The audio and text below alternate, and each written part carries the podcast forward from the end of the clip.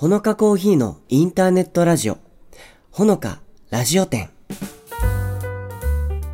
この番組は森の都仙台にコーヒーショップを構えるほのかコーヒーラジオ店、店長ことナオポップとオーナーで焙煎士の高橋周平がお送りします。皆様からのメッセージをもとに一緒にカウンターで話すようなトークを楽しみながらお送りします。どうぞ皆さんも一緒にコーヒーを飲んでいるようなお気持ちでお付き合いくださいね。本日もお客様がいらっしゃいました。いらっしゃいませ。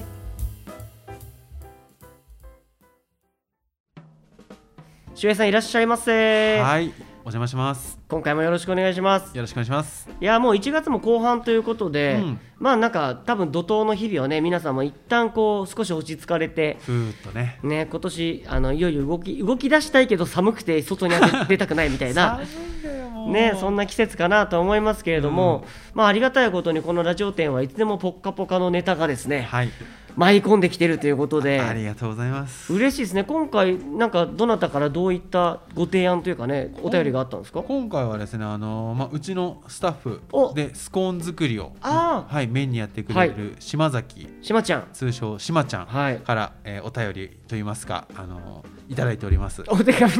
おお便りというか お手紙みたいな。はいはいスタッフからね募集したところね、はいはいはい。いただいておりますのおで、お嬉しいですね。えーじゃあ読ませていただきます。はい。えー人生のターニングポイントになった出来事があれば教えてほしいです、社長もナオポップさんもどちらもお聞きしたいです。あーターニングポイント。ターニングポイントとは何ぞやってとこからね。そうですよね、まあ、続けてたものをやめた理由理由とかね。タイミングと人生のか岐路ってことだよね。そう何かをやめて何かを始めるとか。うん。多分なんかそういうことになってくるのかなと思うんですけど、レールがそう走ってたレールがこう切り替わって違う路線に行くみたいなね、そうですね。僕はちょっと打ち合わせ通りじゃなくてあれですけど、僕先言っていいですか？ああもちろんもちろん。僕結構でも分かりやすいまあ結構なんだろう音楽のね現場でもお話ししたりしたことは何回もある話ではあるんですけど、はいはそれこそあの今音楽のねお仕事うん。を中心にこう生きさせていただいてますけど、うん。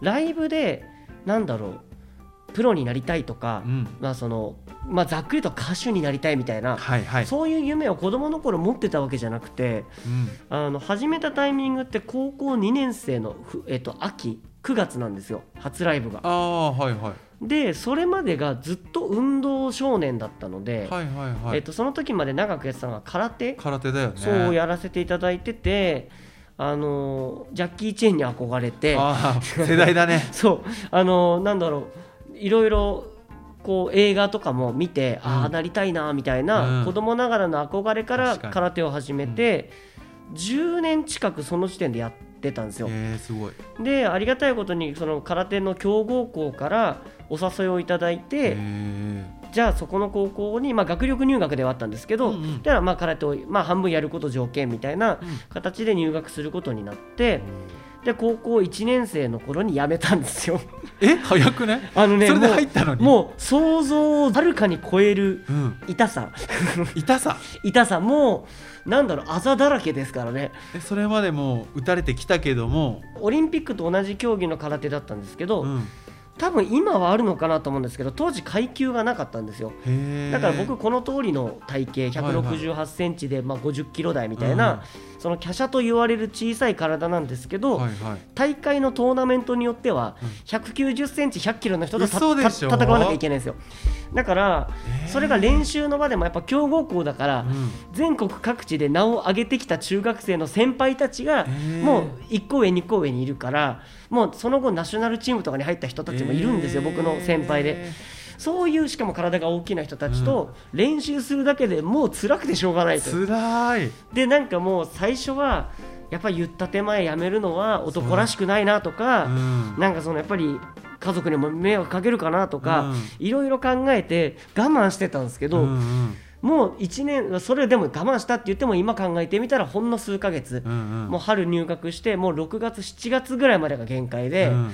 もう34ヶ月経ったらもうなんか人生の終わりみたいな絶望感が襲ってくるようになっちゃって毎日、うんうんで初めてですね親に歯向かって、うん。絶対行きたくないと、はいはいはい。もう部活の合宿の夏休み中の合宿そういう時期だよね。合宿があったんですけどこれ合宿に出かけたら、うん。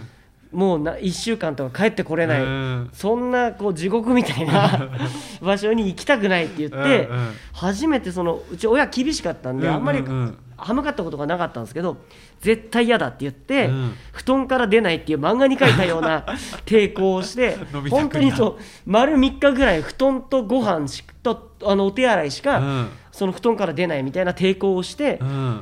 でもこれいやいやこれはこの子本当にまずいんじゃないかって多分、ね。その親も含めあと顧問の先生とかもまあうん分かってくれて、うん。で空手をやめることになったんですよ。うん。でフラフラしてる時にうん。クラスメートから学祭あるしお前部活やめて暇なんだから、うんうんだしまあ音楽一家っていうこともね地元ではねあのあったので、えなんか多分人より歌歌えるのかもしれないし、楽器とかもやったらすぐできるかもしれないし、一緒にバンドやろうぜみたいに誘われてうん。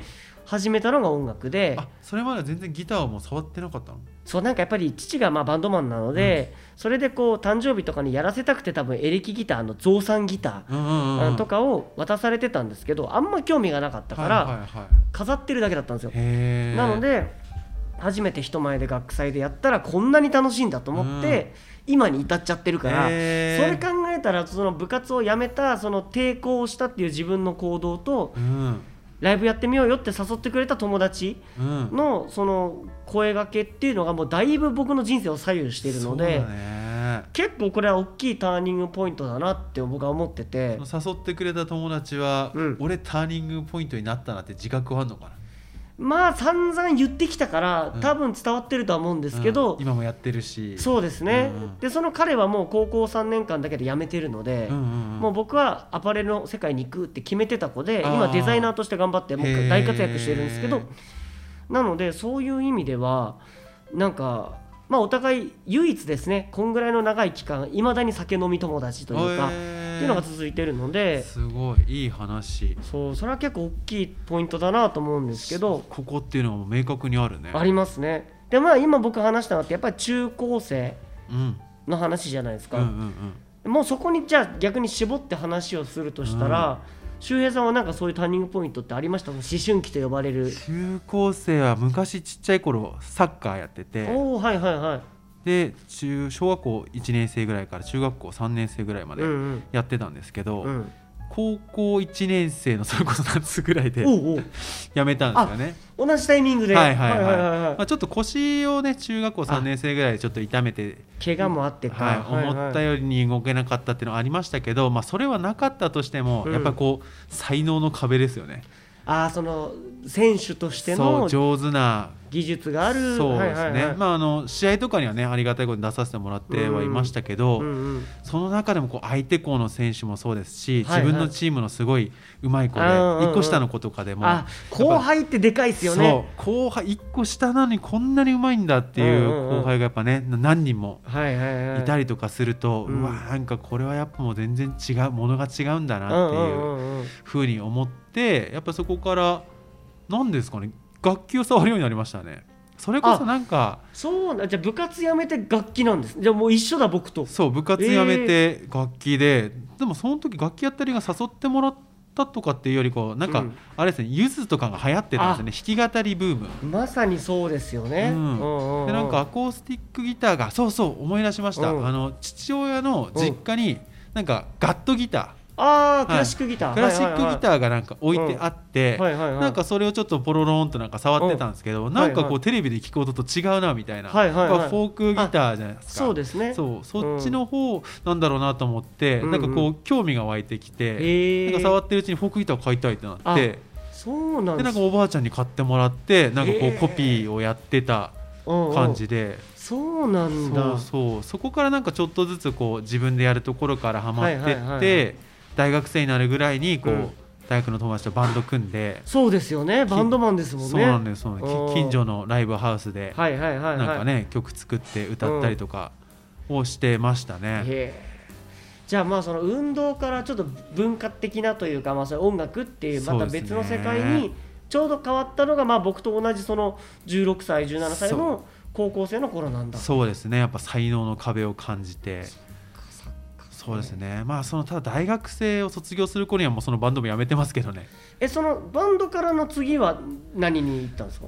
もう普通にサラリーマンなんですけどなんかうんそのもその時は意外となんかこう社会人になってバンド続けようかなってちょっと思ってたあ時期もあったんですよ。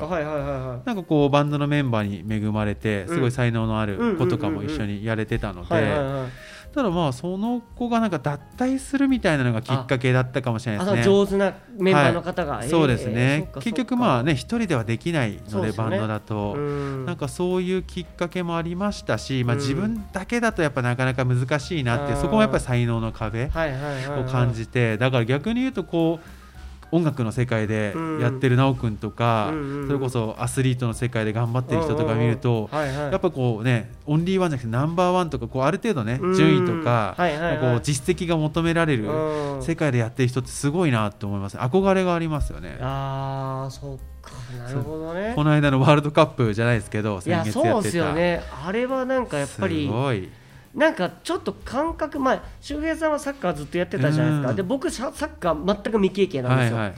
でもやっぱりなんだろうその男の子精神でうんうん。やってるとやっぱり見ちゃったりとかして、うんおあの本当にこうにわかだったりとか、うんうん。人並みの知識の中でやっぱりああいうワールドカップとかってずっと見てきたんですけど、うんうん今年はなんか別でしたね。なんかすごいこうのめり込んでうん。僕も見てて、なんかねドラマがあるよね。すごいですよねそうなんうん。か最後優勝したはいはいはい、あのーアルゼンチうンん。の優勝パレードの風景ニュースでやってましたけど。うかなりルート変更とかしてもすごい人がね。400万人集まったっていや嘘だろと思って映像を見たら、うん。もう端っこ画面の端から始まるのがすごい人でそれだけこう人を熱狂させられる人たちなわけじゃないですそうかですね、うん。すごいなっていうのは改めてねね。なんかこうスポーツとか音楽ねうん。とかのなんか力を感じますよね。うんうんうんどんな未来も想像するだけでは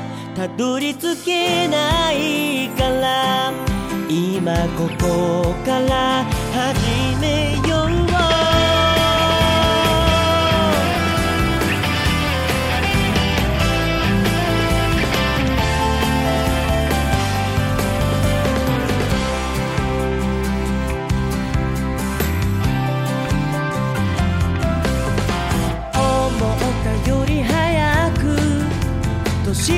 重なって知ってる言葉はずっと増えたのに全然大人になりきれてなくてバレバレの背伸びを隠し続けてきた。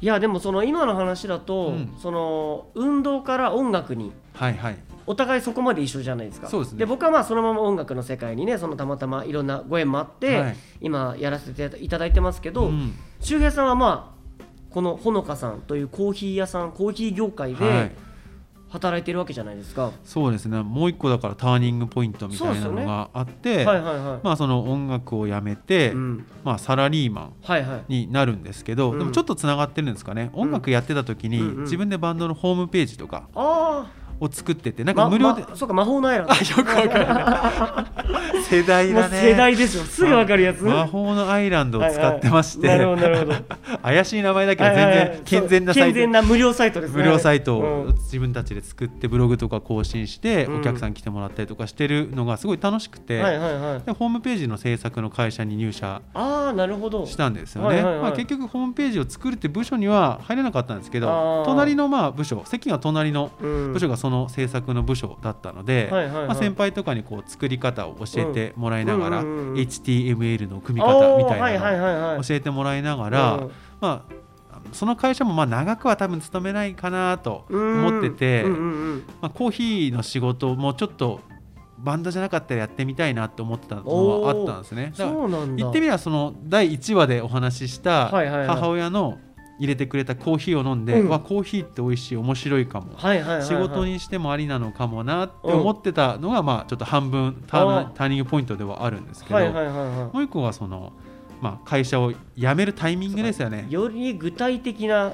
なんか生々しいというかこうん。うタイミングここあとはいはいはい。こう背中を押してくれる出来事っていうのうんうんうんがその会社の働いてた部署がはい。まあこう応援機器販売保守みたいなうんうんうん。あ。の結構割と硬い部署だったんですけどその部署がなんかこうなくなっちゃうとああ、なるほど。はいなんか会社の中大きい会社の中の一部門だったんですけどはいはいはいその部門だけ別の会社に事業譲渡されるみたいなええ。会社はあるんですよ今でも。あ、そっか。じゃあその譲渡先で別会社で働くかか残って別の仕事をするかみたいな。そうそうよくなるほどなるほど。そのおっしゃるとはいはい別の部署で全然違うはうん仕事をするかそのそその先の会社で働くかなんですけうん。どその先の会社っていうのは仙台支店っていうのはなくて、ああ、そうなんだ。はい、もう東京とかに行くかもう違う仕事はい同じ会社で違う仕事をするかってことで一瞬違う仕事もその同じ会社の違う仕事もしてみたんですけどうんうんうんやっぱりなんかこう営業職の仕事ではいはい。やっぱなかなか急にこうトレーニングとかロープレとか受けるまあしそんな簡単にシフトチェンジできないですよね。そうなんですねん受けずにもうそのままじゃあもう行ってみようみたいな現場でみたいな。はいええ感じもあったので、はいはいはい。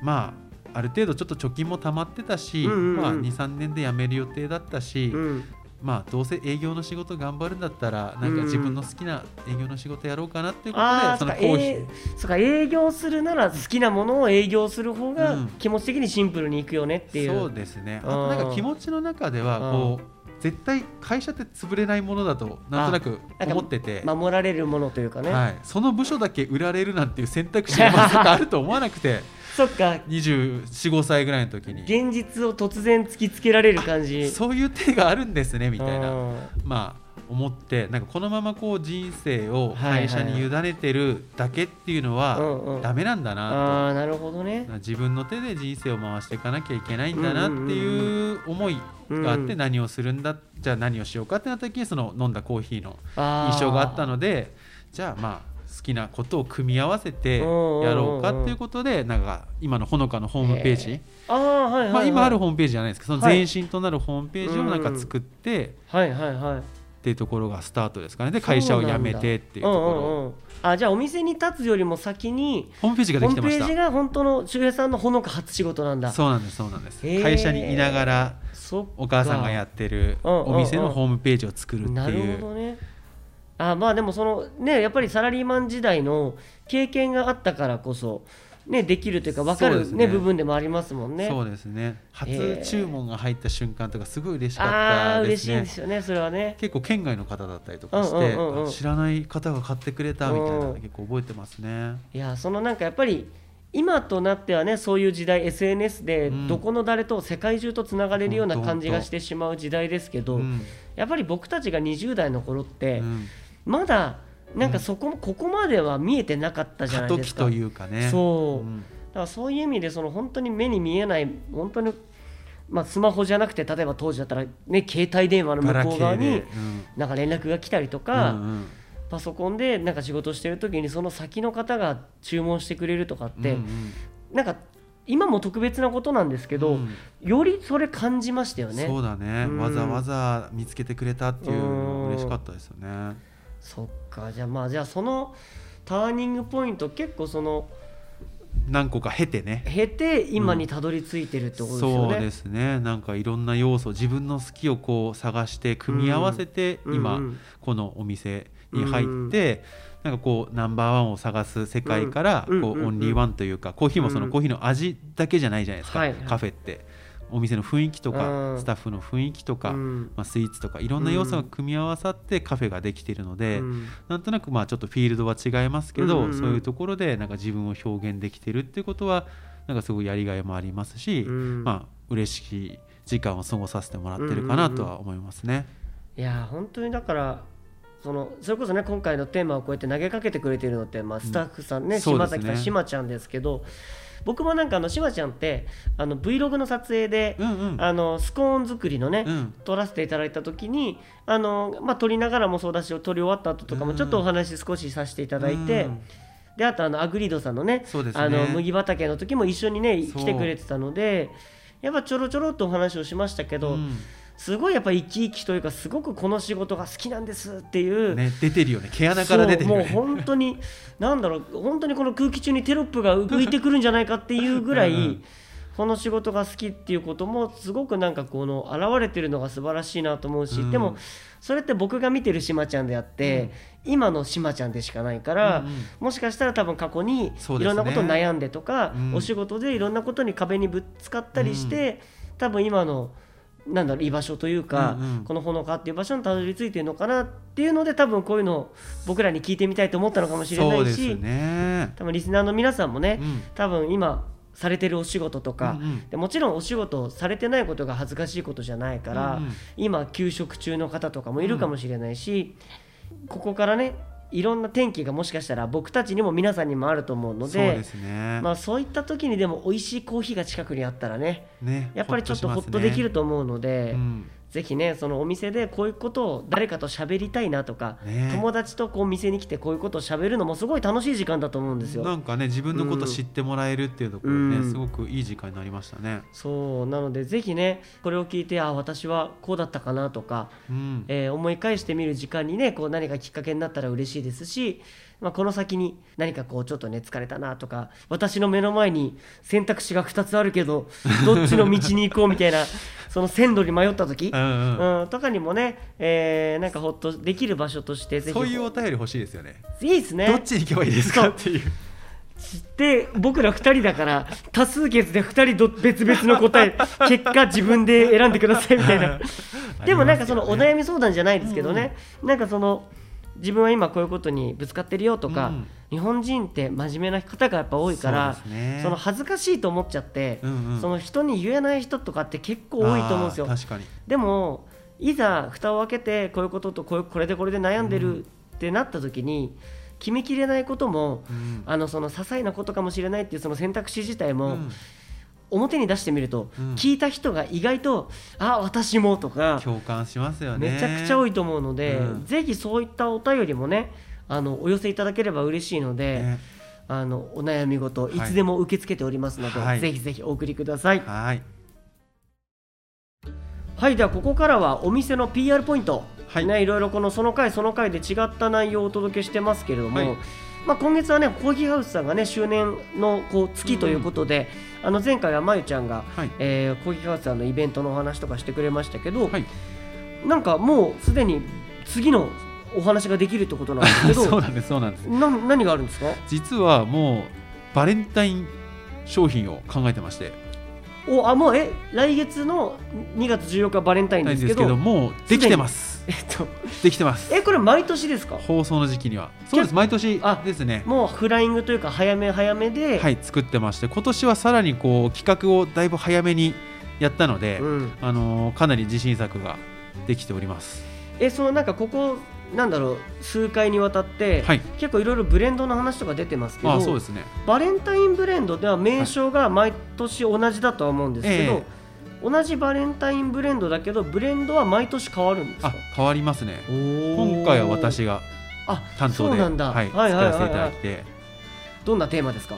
今回はやっぱそのチョコレートのバレンタインなのでチョコレートに合うコーヒーっていうのが、まあ、えー毎年ね、考えますけど、今年もチョコレートに合うコーヒーです。ね。えー、じゃあまあこのバレンタインブレンド、うん、えーまあお家で飲むもよしお店で飲むもよし。よし。お友達にあげるもよし、そうかギフトでもいいですよね。そうですね。そうなんだ。豆とドリップバッグどちらもご用意してますので、じゃあまあお使いやすい方で、はい。えー選択いただければと思うんですけど、はい。なんかそしてやっぱりそのこのね今言った通り、はい。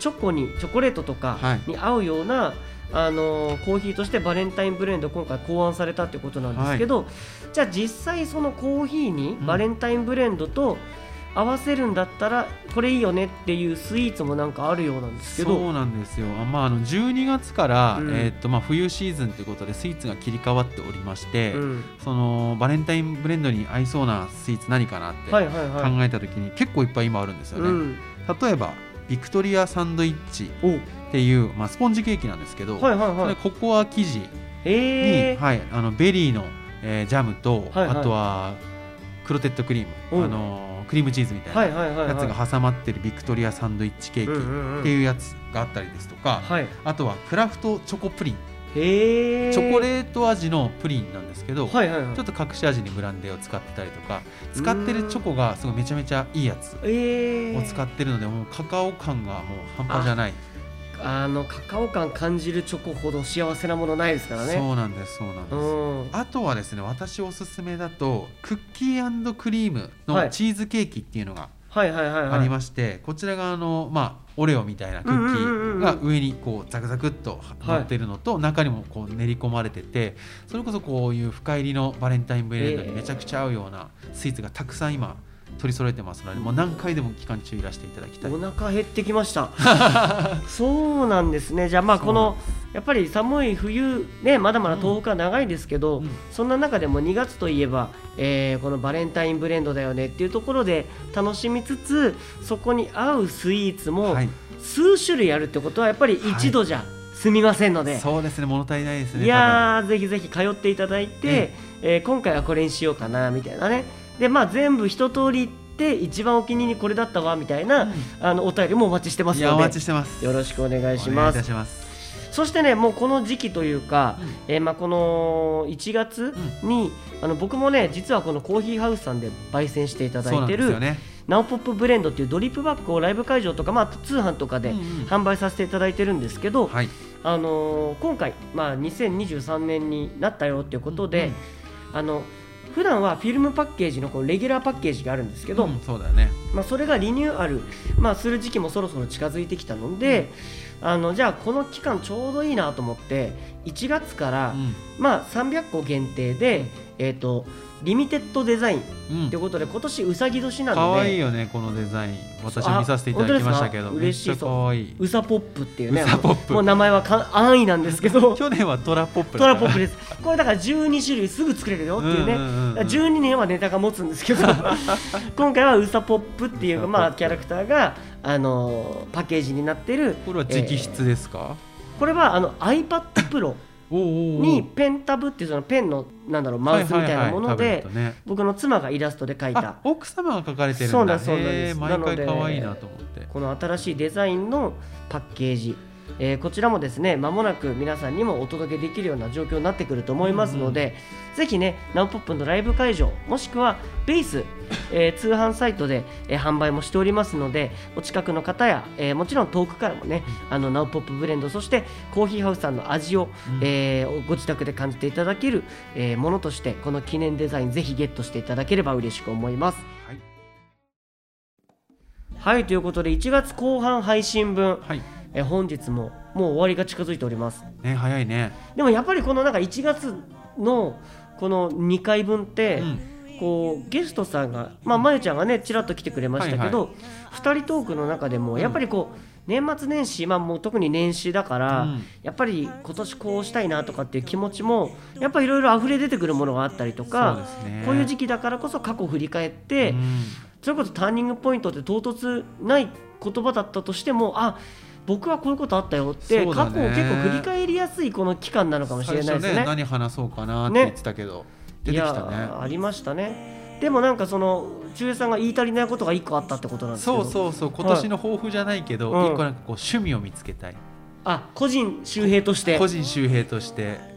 え今は全く無趣味ですか？なんか昔はこうねサッカーやってたとかさ、はいはいはい。音楽やってたとかありましたけど、うん今ないんですよね。それこそ、まあ、習慣と健康管理も含めてだけど、うん。サウナにこう行くようになったなっていうぐらいか そうそうそう。それも楽しいんだけどなんかこうなんだろう無意識な感じじゃん、はいはいはいリラリラクゼーションでしょ、うんうんうん。それは。じゃなくてそうね。こうもう熱くなりたい。活発に動くための、熱狂したい。なるほどねそれは誰かとしたいですか？それとも一人でなんかやりたいものがあった？らあーなんか一人の方が気楽だけど、うん。誰かとだとやっぱり嬉しさあね。あまあまあ倍増感はありますよね。ねえ。なんか見つけそて見つけたいな今年は、うんうんうん。